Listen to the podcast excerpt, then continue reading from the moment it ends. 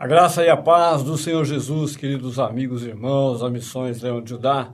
Mais uma semana nós começamos mais um domingo é um enorme prazer estar aqui com vocês. E já de imediato vamos fazer a nossa oração dominical, é, exaltar e glorificar o nome de nosso Senhor. Amém? Pai amado, Deus Santo e Todo-Poderoso, em nome de nosso Senhor Jesus Cristo, mais uma vez, Senhor, queremos te agradecer imensamente o fato de estarmos aqui, Senhor, de pé, sustentados pela tua graça, bondade e misericórdia, Senhor.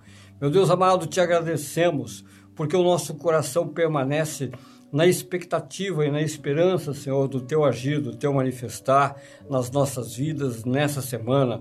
Reconhecemos a tua majestade, reconhecemos a tua soberania, Senhor.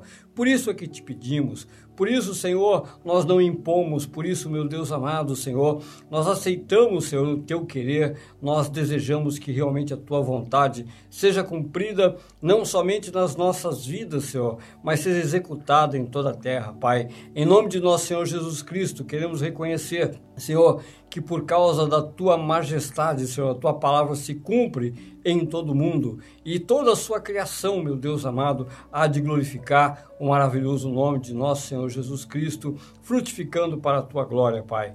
Mais uma vez, Senhor, nós confessamos a nossa dependência total de Ti, da operação do Teu Espírito Santo para transmitir e para receber a mensagem dessa manhã, Pai. Senhor, para que sempre haja fruto para a glória e louvor do Teu santo nome, por meio da Tua palavra viva, é o que te pedimos e agradecemos em nome de Jesus.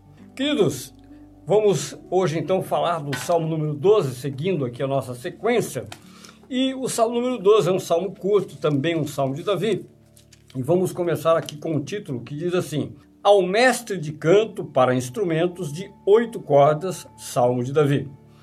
Socorro, Senhor, porque já não há homens piedosos, desaparecem os fiéis entre os filhos dos homens. Falam com falsidade uns aos outros, falam com lábios bajuladores e coração fingido. Corte o Senhor todos os lábios bajuladores, a língua que fala soberbamente. Pois dizem: com a língua prevaleceremos, os lábios são nossos. Quem é Senhor sobre nós? Por causa da opressão dos pobres e do gemido dos necessitados, eu me levantarei agora, diz o Senhor, e porei a salvo a quem por isso suspira. As palavras do Senhor são palavras puras prata refinada em cadinho de barro, depuradas sete vezes. Sim, Senhor, tu nos guardarás dessa geração, nos livrarás para sempre. Por todos os lugares andam os perversos, quando entre os filhos dos homens a vileza é exaltada. Queridos, você viu aí que eu dei uma enroscadinha aqui no primeiro versículo, né? Socorro, Senhor, porque já não há homens piedosos, desaparecem os fiéis entre os filhos dos homens. E eu realmente quero já até reconhecer que o que aconteceu é que só agora, só agora, nesse exato momento do culto, é que eu li o verbo, né, o verbo desaparecer, é, no presente, até, até pouco tempo, né, porque eu, durante a semana meditei, no Salmo, até poucos minutos eu li como desapareceram. É incrível como é o nosso cérebro, como é a nossa mente, como a primeira vez eu havia lido e normalmente é, esses textos estão no passado, né? mas agora eu vi que está no presente. Mas o que importa aqui é o seguinte: o Salmo de Davi, eu, na introdução, é um cântico com instrumentos de oito cordas e ele começa com, começa com socorro, com pedido de socorro. E a palavra socorro aqui tem a mesma raiz do nome do Senhor Jesus Cristo hebraico, que é Yeshua. Então é, é, é, é o verbo achar, salvar. É o verbo achar, salvar. E começa, Davi começa dessa forma: socorro, Senhor, porque já não há homens piedosos. Socorro, salva-me, Senhor. Na verdade, o grito de socorro aqui é: salva-me, Senhor. Senhor, resgata-me. Senhor, me tira dessa situação. E exatamente essa palavra, ela é o ponto central de todo o salmo. Essa primeira palavra é o ponto central de todo o salmo, porque esse pedido de socorro de, eh, que Davi exclama logo, exclama logo aqui no começo na verdade, ele depois explica o porquê ele pede livramento. Porque ele está pedindo um resgate. Então, ó, socorro, Senhor.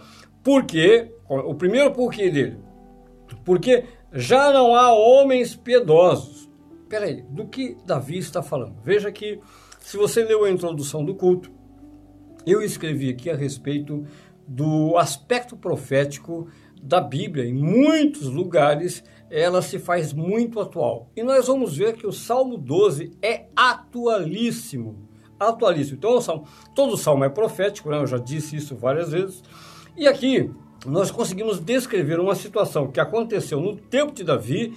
Também não sabemos quando foi que ele escreveu o salmo exatamente, os historiadores não sabem exatamente qual o momento da história que ele escreveu isso, mas independente de qualquer coisa, esse mesmo quadro nós vimos retratados em vários momentos da Bíblia. Em vários momentos da Bíblia, desde a criação. Por exemplo, é, nós poderíamos pegar esse texto e colocar é, Noé exclamando a mesma coisa. Noé, Senhor, é, por que já não há homens piedosos? Desaparecem os fiéis entre os filhos dos homens. Noé, com certeza, exclamou alguma coisa parecida. Ló exclamou algo parecido. No tempo de Zacarias, antes de Jesus, do, do Zacarias, o, o, pai de João Batista, né, o sacerdote, com certeza ele e aqueles homens fiéis exclamaram alguma coisa semelhante. E hoje a nossa geração vive a mesma situação. Vive a mesma situação. O problema é uh, ter o um entendimento, é ter a compreensão do contexto, ter a compreensão do salmo trazer para a nossa vida, olhar o nosso retrato e se posicionar. Por quê? Poxa, socorro, pedido socorro. Socorro, mas não é socorro no sentido de, Senhor, mata o meu adversário. Não, não, não. Ele está falando de uma geração inteira. Ele está falando, Davi aqui está retratando uma geração, um ambiente totalmente inóspito no que diz respeito à justiça um ambiente agressivo a todo aquele que quer viver a verdade.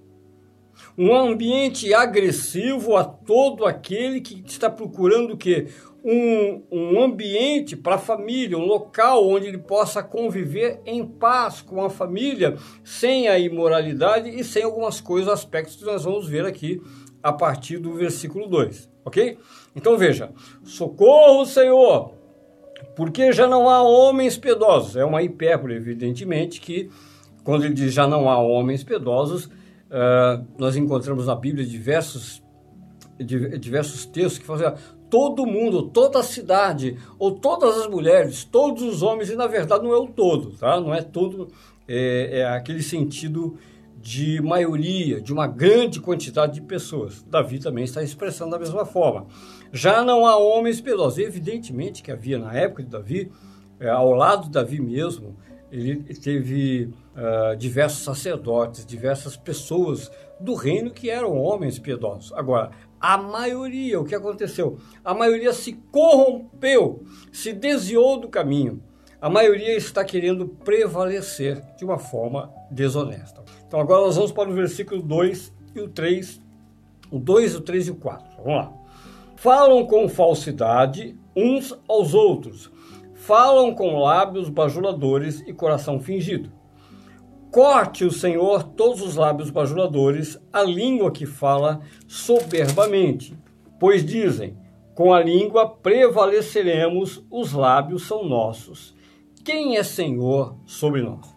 Vamos discutir um pouquinho esses três versículos e depois nós vamos pular para o versículo 8, porque nós temos aqui, é, esse é o aspecto altamente negativo de que esse salmo retrata. Então ele está falando aqui de pessoas que falam com falsidade. Davi está retratando, olha só como é importante a gente entender os textos bíblicos. Por quê? Davi está retratando aqui um, um cenário em que o problema não são homens armados, o problema não é o inimigo é, da nação vizinha que queria invadir, o problema não eram os inimigos que estavam é, de uma forma é, clara se opondo a ele, não, não. o problema é, que Davi está retratando são pessoas que estão agindo com falsidade. Pessoas com mente doble, né? nós colocamos assim. Pessoas que aparentemente que têm é, pele, né? A, a, pele de ovelha, mas por dentro é lobo devorador. Davi está retratando isso, que é uma realidade, foi uma realidade no decorrer de, da história, no decorrer do tempo de Jesus Cristo e é uma realidade do tempo de hoje. Pessoas, eh, vamos falar assim de cristãos, não, não, vamos nem, nem colocar aqui as pessoas do mundo, né? Porque, como eu disse, nós não podemos colocar, colocar aqui os marginais, não podemos colocar aqui as pessoas altamente perigosas, nós temos que colocar aqui as pessoas que aparentemente, aparentemente, elas se achegam a nós, elas estão no nosso meio, elas são sutis no seu agir, no seu falar, mas na verdade, na verdade, são pessoas nocivas. São pessoas com intenção destrutiva. São, são pessoas arrogantes é, no que diz respeito a não ter o temor de Deus e pessoas com a intenção egoísta de se beneficiar o que da pureza dos demais. Nós vamos ver isso aqui, olha só. Então eles falam com falsidade uns aos outros. Veja, falam com lábios bajuladores e coração fingido.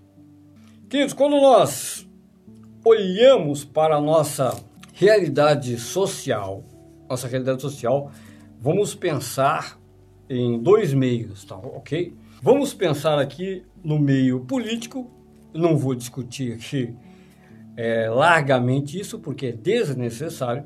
Nós sabemos o que é, é, não é não, isso não é um privilégio do Brasil, tá? Eu já falei diversas vezes, a corrupção não é um privilégio do Brasil, é que o Brasil a coisa é um pouquinho é, exacerbada, né? exagerada, ok? Mas a corrupção é, dentro da política, a falsidade, a forma como os políticos agem, mentem, tudo mais, isso aí tem no mundo inteiro. Mas o problema é que isso aí vai fazer o quê? Ah, o mau exemplo que nós temos na sociedade, tanto no meio político como no meio financeiro, meio empresarial. Vamos colocar assim. Por quê? Veja o, o que Davi está retratando.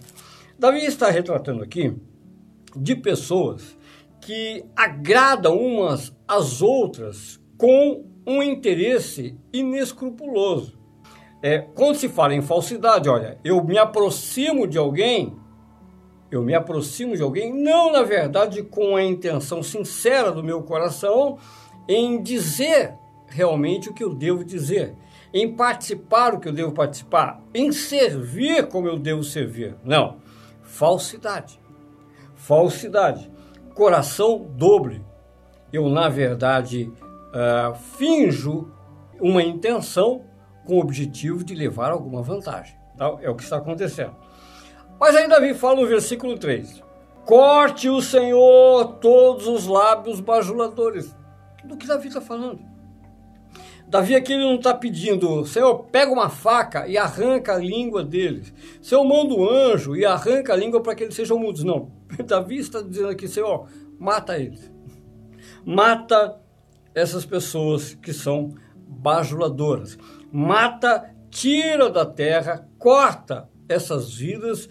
Para quê? Para que haja um exemplo, para que as pessoas saibam é, o apelo de Davi, tá? É, não aconteceu? Não, não aconteceu e também não acontece nos nossos dias. Mas nós vamos entender o que, que realmente, qual é o fundo disso aqui, porque Davi está retratando uma situação que ele está vivendo, mas existe aqui um fundo escatológico que nós vamos entender. Mas aqui Davi está dizendo, Senhor, acaba com eles. Tira eles daqui com a intenção de que o reino, no caso Davi, o reino possa viver com tranquilidade. Para que as pessoas possam ter segurança. Como eu falei, eu, se eu quero criar a minha família num ambiente cristão, verdadeiro, sincero. Vamos pensar em termos de, do cristianismo, em termos de igreja. Vamos pensar em termos de igreja, tá? Vou repetir, vamos tirar os ímpios e vamos pensar em termos de igreja. Puxa, eu quero fazer com que a minha família viva dentro de um verdadeiro ambiente cristão. Pessoas que vivam o verdadeiro evangelho. Pessoas que realmente conversem, falem sobre a palavra e vivam a palavra. Não, não é perfeição. Não, não, não, não. Nunca é perfeição. Desde que o homem caiu no pecado lá em Gênesis, nunca Deus requereu perfeição. Deus requereu santidade. Ah, e não é a mesma coisa? Não, não é a mesma coisa. Santidade é uma posição em que eu me separo para Deus e por Deus. Deus me separou para Ele. A partir de agora eu quero servi-lo. E a partir do momento em que eu sou separado, santificado, esse é o termo, ele vai trabalhar na minha vida, vai me transformar para que eu seja uma pessoa de um coração reto. Isso é, é um processo, uma transformação. Ele não me separa e não me faz perfeito imediatamente. Isso não acontece. Quando nós entramos para Cristo, por meio de Cristo e para Cristo, a partir daí começa um processo de transformação na minha vida, o processo de santificação, apesar de que, para Deus, por causa da cobertura de Jesus Cristo, por causa do sangue de Jesus sobre os meus pecados, ele já me vê como justo. Então eu fui justificado, Deus me justificou e me introduziu no seu reino. Deus colocou sobre mim vestes brancas. Deus colocou sobre você vestes de justiça. Tudo bem, continua na terra e agora o Espírito Santo, por meio da palavra, vai me aperfeiçoando. Veja bem, aí o que acontece? Um desejo no meu coração. Senhor, Senhor, eu quero viver um ambiente de santidade. Eu não vou viver no meio dos perfeitos, de jeito nenhum. Eu vou viver no meio dos imperfeitos que estão trabalhando, estão obrando para a justiça. O que é trabalhar e obrar para a justiça? Puxa, errei, me arrependo, me perdoem. Então, é, ou eu mesmo perdoo aquele que errou, eu não uso de lábios, vamos pegar essa parte dos lábios bajuladores, né? Estou vendo a pessoa levar vantagem com o pecado e chego e elogio, poxa, mas como você está bem, olha só que carrão, olha só que, olha que roupa linda, mas eu sei que a pessoa não está andando bem. Estou motivando para que ela, o que ela queria, exatamente isso, ela queria exibir o seu carrão, queria exibir a sua roupa bonita, queria mostrar um monte de fotos aí no, no Facebook, no Instagram e eu colocasse ali os elogios, ai que maravilha e tal, tal, tal, mas eu sei que a pessoa está longe de Deus. Ela está vivendo uma vida buscando só coisa material, coisa material, coisa material e se afastando de Deus. E qual é o meu dever como cristão? Orar por essa vida. O meu dever como cristão, tendo oportunidade, sendo amigo, sendo conhecido, sendo uh, um líder sobre essa pessoa. Opa, estar orando e para que o Espírito Santo possa mostrar a verdade para essa pessoa, fazê-la enxergar e, se necessário, usar até a minha vida para que essa pessoa possa enxergar. É, Deus não é contra a prosperidade. A, a prosperidade está na Bíblia, mas Deus é contra a avareza. Deus é contra as pessoas, o egoísmo, contra o orgulho, contra uma série de maldade que acontece estimulada, a maldade estimulada pelos lábios bajuladores, pelos lábios fraudulentos, por aqueles que, ao invés de usar a palavra para dizer a verdade, bajulam Davi está pedindo, corta ele, Senhor. Porque esse pessoal está estimulando a maldade. Esse é o pedido de Davi, tá? Então vamos lá. E o 4 diz assim, ó. Pois dizem, com a língua prevaleceremos. Os lábios são nossos. Quem é Senhor sobre nós? Queridos, que coisa mais atual esse versículo 4. Com a língua prevaleceremos. Do que Davi está falando aqui? Exatamente isso. É, eu tenho habilidade para conquistar a simpatia das pessoas, tenho habilidade para prosperar por meio das minhas palavras. Como bajulador, eu vou ganhar prestígio no meio dos amigos e vou ganhar e vou levar vantagem com isso. Veja bem, vamos ter equilíbrio para não exagerar aqui. naquilo que Davi está falando dentro da nossa realidade. Nós temos que ser educados? Sim. Nós temos que é, saber falar na hora certa e, normalmente, é, ficar calado a maior parte do tempo. Sim. Nós devemos ser agressivos com as pessoas quando elas pedem a nossa opinião? Não, de forma alguma. Eu vou repetir para deixar bem claro. Bajular não é o caso quando nós uh, podemos ser instrumentos do diabo. O nosso papel como cristão qual é? Orar. Orar e ser um instrumento, permitir que o Espírito Santo use os nossos lábios é, para sermos honestos. A gente tem que ser sempre, o tempo todo, sinceros o tempo todo, né? E com muita sabedoria ajudar as pessoas a enxergar a maldade delas. Com muita sabedoria. Em momento algum, a Bíblia diz que eu devo chegar para alguém, a, a, não ser que eu tenha realmente muita intimidade, uma pessoa por da, da minha casa, né? um, um amigo muito íntimo, que eu posso dizer o que eu quero, o que eu penso, mas a Bíblia diz, Paulo recomenda isso, João recomenda isso através do amor, Paulo recomenda isso a Timóteo e aos seus apóstolos, Jesus Cristo mesmo. Veja que Jesus Cristo, quando ele andou com os pecadores, ele falava a verdade para os pecadores, mas ele não machucava as pessoas. Tá? Com exceção dos fariseus, daqueles líderes que ele falava de uma forma muito dura e radical para que eles entendessem a perversidade deles. Mas eu estou falando aqui daqueles que, por exemplo, os coletores de impostos, como está lá em Mateus capítulo 9. Ele comia com os pecadores. Agora, o que Jesus Cristo falava com os pecadores, mostrava com toda educação, com todo carinho, mostrava a realidade do reino, mostrava a palavra para eles, para que eles pudessem entender que eles estavam no caminho errado. Então Jesus Cristo fazia o quê? Pregava a palavra. E qual é o nosso dever? A mesma coisa. Eu não preciso chegar para uma pessoa que está fazendo a coisa errada e apontar o pecado dela mas eu posso, mediante a sabedoria do Espírito Santo, eu posso pregar a palavra. Eu posso ensinar a palavra e permitir que o Espírito Santo revele à pessoa o pecado dela. Então eu não preciso bajular, eu não posso ficar bajulando as pessoas que estão afastadas de Deus, que estão envolvidas numa vida de, é, de ilusão, numa vida de avareza, de forma alguma. Eu não posso me prestar a esse papel. Vamos ligar agora os versículos 2, 3 e 4 ao versículo 8. Veja bem, que depois nós vamos passar para o aspecto positivo do salmo. Versículo 8. Por todos os lugares andam os perversos, quando entre os filhos dos homens a vileza é exaltada. Olha só, de novo, a nossa realidade social. Por que as pessoas. Vou pegar um exemplo. Porque as pessoas elas estão procurando um emprego, vamos, vamos colocar assim, ó, um emprego que me dê estabilidade, por exemplo, eu quero prestar concurso. Isso já falei diversas vezes. Eu quero prestar um concurso público. Nós, como cidadãos, entenda isso, não tem nada de errado em prestar concurso público, porque ele é legal, tá? É, está dentro da lei perfeitamente, presto um concurso e quero estabilidade de emprego. Maravilha, nenhum pecado nisso.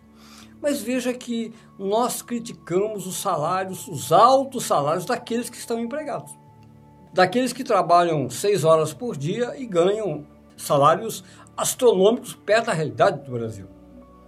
Então nós criticamos pessoas que estão ganhando 10, 15, 20 mil por mês, pessoas que ganham esse salário, mas tendo oportunidade, quantas pessoas estão estudando para prestar concurso para estar no lugar dessas pessoas que eles estão criticando? Vou repetir: é pecado? Não. É uma oportunidade que o governo dá, você presta o concurso e entra lá. Tá bom. Mas qual é a realidade de acordo com o Salmo? Peraí. Aquelas pessoas, elas, elas estão trabalhando para ganhar aquele salário. Sim, elas estudaram para isso. Perfeito, tá.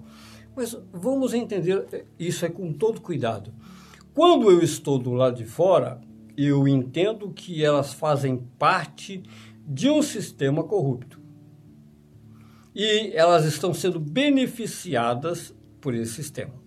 Isso desperta o meu interesse porque eu quero aquela mesma boa vida.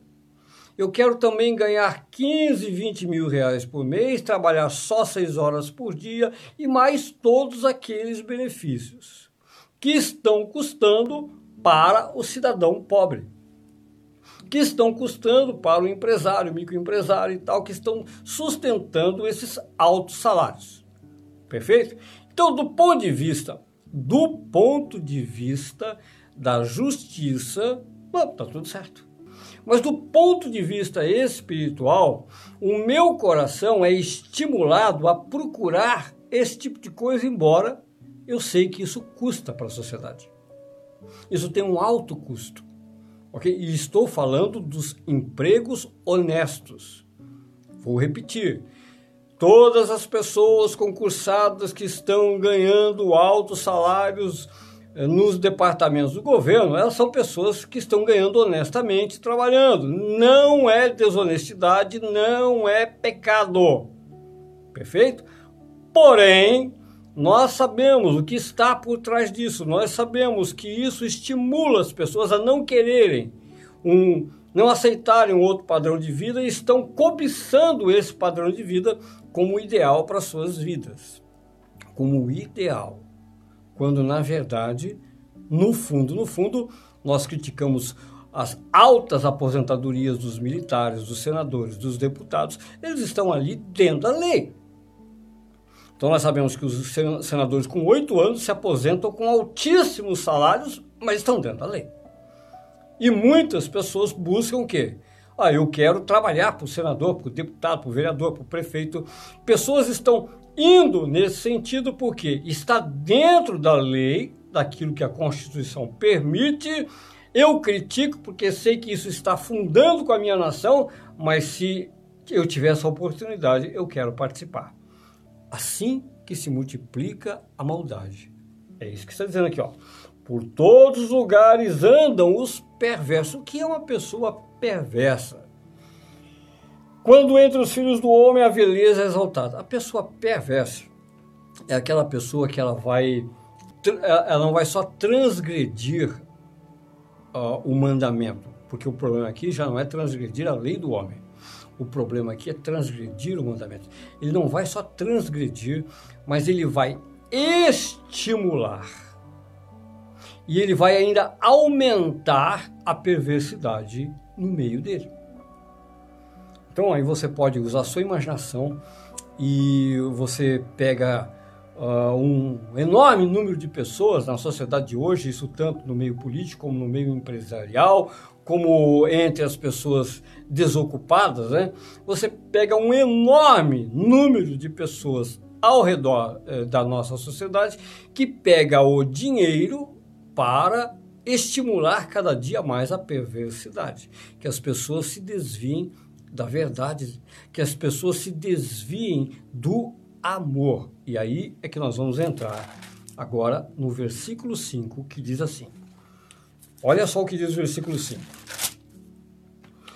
Por causa da opressão dos pobres e do gemido dos necessitados, eu me levantarei agora, diz o Senhor, e porei a salvo a quem por isso suspira. Aqui está o contraste entre todo aquele quadro e o que nós estamos lendo aqui.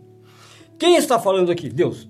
Davi vem até o, o versículo 1, ele clama por socorro. Versículos 2, 3 e 4, ele começa a retratar o aspecto negativo, a perversidade, que nós lemos no versículo 8 também, um complemento. Mas no versículo 5, no interlúdio, Davi fala com a voz de Deus profeticamente: por causa da opressão dos pobres. É, eu estou buscando um lugar para o meu conforto e quando eu tiver alcançado esse lugar, o que eu faço com o meu dinheiro? E aí é que é o problema. Até eu ter um emprego, prestar concurso, ganhar muitíssimo bem, tá tudo perfeito desde que Agora o que é que eu faço com o dinheiro? Agora o que eu faço com a minha posição social? Agora olhando para a realidade de hoje, eu vejo a situação daqueles que não têm o privilégio que Deus me deu. Como é que eu glorifico o nome do Senhor diante da vida que ele me propôs. Eu estou falando de emprego público. Eu falei até agora de emprego público e de empresa. Agora imagina, por exemplo, um pastor. Imagine você, porque eu é, sei de casos como esse. Eu não posso é, detalhar muito, tá? Mas nós sabemos de igrejas, de homens e mulheres que estão aí fazendo ou pregando um determinado evangelho, que além de pregar a prosperidade, nós sabemos que faz um péssimo uso do dinheiro. Ok? Só que o problema não é só eles fazerem mau uso do dinheiro. É que eles acabam também servindo de mau exemplo e de muitas, muitos uh, homens e mulheres que deveriam andar no caminho de Deus olham para eles e, ao invés de rejeitar esse tipo de comportamento, seguem atrás deles. Querem o mesmo padrão de vida e acreditam que isso é de Deus. Acreditam que realmente um homem, uma mulher de Deus que dirige uma determinada igreja, que Deus os abençoou de tal forma que hoje eles vivem em enormes casas com, com patrimônios e patrimônios e patrimônios. Queridos, não vou esticar muito aqui, mas veja bem: cuidar dos pobres, cuidar daqueles que estão gemendo com necessidade, é andar ao lado do propósito de Deus. Ele disse aqui, ó, por causa da opressão dos pobres, eu, como ministro de Deus, eu, como um funcionário graduado é, do governo, ou eu, como empresário, conheço a sociedade, Deus está me abençoando, em qualquer situação, Deus está me abençoando. Perfeito. Não precisa, eu não preciso estar milionário, não, tá? Eu só preciso ter uma vida estável e eu tenho que olhar para a minha sociedade e ver o pobre e o oprimido. Se eu estiver ao lado de Deus, eu tenho que aliviar a opressão dos pobres. Se eu estou trabalhando ao lado de Deus, eu tenho que ouvir o gemido dos necessitados. Queridos, aqueles que já me acompanham há algum tempo sabem perfeitamente. Nesses anos, o, o, como me incomoda ver a igreja que vive para si só. A igreja que está preocupada com a beleza do templo, o conforto dos cristãos que estão assentados em cadeiras confortáveis, ar-condicionado. Nada de errado com cadeira confortável, com ar-condicionado, desde que a igreja esteja cumprindo o papel dela. Desde que a igreja, além de pregar o evangelho, não perca a visão de servir a sociedade. Esse é o papel da igreja. A igreja que cumpre esse papel está trabalhando ao lado de Deus. A igreja que ignora, falando em ignorar, tá? Uma coisa é não poder, uma coisa é não ter condição.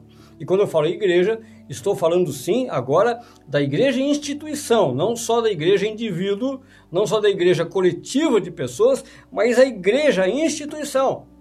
A igreja que ignora isso aqui, ela ignora a palavra de Deus. Qualquer igreja que esteja ignorando a opressão dos pobres, que esteja ignorando aqui o gemido daqueles que estão sofrendo, ela está trabalhando contra Deus. Ela está estimulando o outro lado. Ok? Então, isso é para entender bem claro. Como eu disse, o Salmo 12 é muito atual. É muito atual. O Salmo 12, eu olho para a sociedade, eu olho para dentro da igreja cristã, eu olho para minha família e preciso definir como eu quero andar. Preciso definir onde a minha família vai estar. Preciso definir de que lado eu estarei, do lado dos perversos ou do lado de Deus. Versículo 6 diz assim, ó: As palavras do Senhor são palavras puras prata refinada em cadinho de barro depurada sete vezes. Evidentemente aqui que Davi não está dizendo que uh, a palavra de Deus ela tem um mecanismo de purificação é, sete vezes, eu tenho que ouvir sete vezes, ou qualquer tipo de mecanismo. Não, ele está dizendo o seguinte: que a palavra de Deus, ele está fazendo uma comparação. Ele está fazendo uma comparação de que a palavra de Deus, quando a prata chega nesse nível de ser depurada a tal ponto que tirou toda a escória, a prata vai se comparar à palavra de Deus. A qualidade dela se compara à palavra de Deus que não tem impureza. E quando o Senhor diz aqui no versículo 5 que ele vai se levantar e pôr a salvo a quem suspira, ligando com o versículo 6, ele está dizendo o seguinte: olha, Deus vai salvar aqueles que querem salvação. Deus vai salvar, vai tirar desse sofrimento aqueles que querem a salvação por meio do Salvador. Queridos, o versículo 1, Davi começa com socorro, Yeshua. O nome de Yeshua, socorro, Senhor, do verbo Yachá. E aqui o versículo 5 e 6, ligando os dois versículos. Eu suspiro pela salvação que vem por meio de Jesus Cristo. Eu quero essa salvação. Eu desejo, eu aspiro por meio de Deus. Eu eu não estou procurando socorro em outro lugar. Eu espero agir de Deus na minha vida. Eu estou clamando, Senhor, me tira dessa situação. Senhor, eu não quero cair na mão dos perversos. Senhor, eu não quero trabalhar para político, para isso, para aquilo, simplesmente para que ele venha a, a me corromper para o meu sustento. Não, Senhor, me manda o meu pão, me manda uh, o meu sustento, me ajuda, me socorre, porque eu não quero cair na mão dos perversos. Eu não quero me desviar com igrejas que se desviam simplesmente porque ali eu vou ter alguma forma de recurso. Não.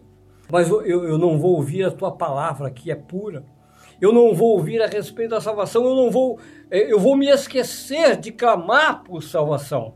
E nós queremos o que? Nós queremos o que está aqui. Nós queremos, ó, o versículo 7. Sim, Senhor, tu nos guardarás dessa geração, nos livrarás para sempre. É um clamor pela volta de Cristo. É um clamor que diz: Senhor, eu não sei quando Jesus vem, mas que venha logo. Senhor, talvez ainda demore um pouquinho, mas não pode demorar muito. Manda o nosso Senhor Jesus Cristo. Faz com que ele volte logo para acabar com essa situação. Senhor, por todo lado, por causa da vileza, estão aí os perversos por toda parte. Nos livra para sempre dessa geração. Do que Davi está falando? Davi está falando do reino eterno. Mais uma vez, o salmo está nos colocando aqui na posição de clamar pela volta de Cristo. Porque, queridos, é, é uma coisa natural, tá? A maior parte dos cristãos, a maior parte dos cristãos, por não ter uma profundidade, eh, quando eu falo em profundidade, não é profundidade teológica, não, tá? Não é profundidade de procurar entender hebraico, grego, nada disso, tá? Profundidade é aquela profundidade de procurar na palavra de Deus a verdade, aquele desejo, aquela sede e fome de procurar a verdade. Uh, na verdade, eles querem o seguinte: ah, puxa, se o Senhor não me der um bom um emprego razoável, um emprego razoável, que eu pague as minhas contas, né? que eu tenha aí de repente um plano de saúde para uma emergência e tal, tal, tal, tá bom, né? Minha vida tá boa, não tenho muita dor de cabeça, tá tudo certo. Querido, claro que todos nós queremos um certo conforto, mas veja, a sociedade, de modo geral, o, isso é o que os políticos estão ofertando por, pelo espírito anticristo. Preste atenção no que eu vou dizer. Preste bem atenção no que eu vou dizer, porque você vai, se você ainda não entendeu isso, você vai entender. A propaganda do anticristo que está na Bíblia, se você ler a primeira carta de João, você vai ler principalmente lá no capítulo 4. O espírito do anticristo já está agindo capítulo 3, capítulo 4 e tal. O espírito do anticristo já está agindo desde o tempo de Cristo, desde o tempo que Jesus Cristo morreu e ressuscitou, tá bom? Desde o tempo dos apóstolos, o espírito do anticristo, não é o anticristo, a pessoa do anticristo que ainda vai se levantar, tá bom? E o espírito do anticristo, ele trabalha em associação com os governos do mundo todo. E qual é a propaganda do anticristo? Se você pegar Apocalipse capítulo 6, o primeiro cavaleiro do cavalo branco, ele está num cavalo branco e ele vem com um arco sem flecha. ele vende uma falsa paz, não a paz de Cristo, uma falsa paz. E qual é a falsa paz? Qual é a propaganda do anticristo que está em comunhão com os governos do mundo inteiro? Olha, nós vamos deixar tudo bem. Vota em mim, porque tudo vai ficar maravilhoso, eu vou arrumar isso, aquilo e tal, e nós vamos dar uma vida confortável e vocês vão ter dinheiro e tal, tal, tal. A minha pergunta é: alguém acha ruim disso? Não, óbvio. Imagine que nós tivéssemos hoje uma realidade totalmente diferente, uma sociedade bem equilibrada, todo mundo empregado, é, com recurso financeiro, todo mundo com seu direito é, garantido pelo governo. A minha pergunta é: alguém, nesse, é, alguém não, ah, vamos dizer assim, um cristão que entende é, com certeza clamaria pela volta de Cristo. Mas de modo geral, qual é a urgência das pessoas pela volta de Cristo? Nenhuma. Nenhuma. Nesse quadro. Não, minha vida está boa. Não estou preocupado com a volta de Cristo. Eu estou empregado, é, meus filhos estudados, tenho conforto, ou tenho minha empresa, vamos colocar assim. É, tiro férias, vou passear, tenho dinheiro guardado, tenho meu patrimônio é, tem meu plano de saúde. Isso é ruim, pastor? Para o nosso conforto e a nossa carne é maravilhoso. Para a nossa vida espiritual, se não tiver a verdade de Cristo dentro do meu coração, é a morte. Simplesmente isso. É a morte. Se eu não conheço a verdade, é uma coisa. Se eu conheço a verdade, eu sei que todo esse sistema é montado exatamente para isso para que eu não clame, nem, não, nem, preciso, nem preciso nem buscar Deus. Ah, domingo eu vou à igreja, sento lá com o meu espírito religioso, ouço a mensagem, volto para casa com a minha consciência tranquila, ainda oferto, dizimo, né? mas estou fora da realidade espiritual. Estou fora da Bíblia. Não, mas eu, inclusive, pastor, olha, eu contribuí, uh, dou oferta missionária e tal, tal, tal tudo bem. Mas o meu coração, o meu coração, está na expectativa da volta de Jesus Cristo e orando para que Jesus Cristo venha, porque eu sei que o mundo é dominado pelo espírito anticristo. Esse é o ponto. Essa é a situação. Eu não posso acomodar o meu coração porque eu estou confortável. De jeito nenhum, porque essa não é a verdade do mundo, essa pode ser a minha realidade circunstancial, isso pode ser a realidade momentânea da minha vida e até do meu país.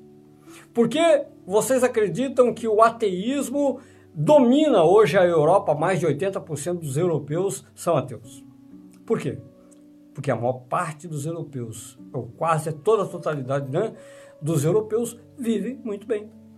Vive muito bem sem os conflitos de guerra, com a falsa paz. Mais de 80% dos cidadãos da Europa são ateus, não creem em Deus, não precisam de Deus, a opinião deles, por quê? Porque eles têm tudo o que eles querem. Filhos estudados, é, têm lazer, lazer, podem pagar por um bom lazer, têm na cabeça deles é a ciência é muito evoluída, mas olha só o que aconteceu. Só com o coronavírus, um pequeno vírus né, é, microscópico ao que aconteceu. Né? E outras coisas. Veja, veja que uh, o meu coração, ele precisa estar conectado com a verdade. Com a verdade.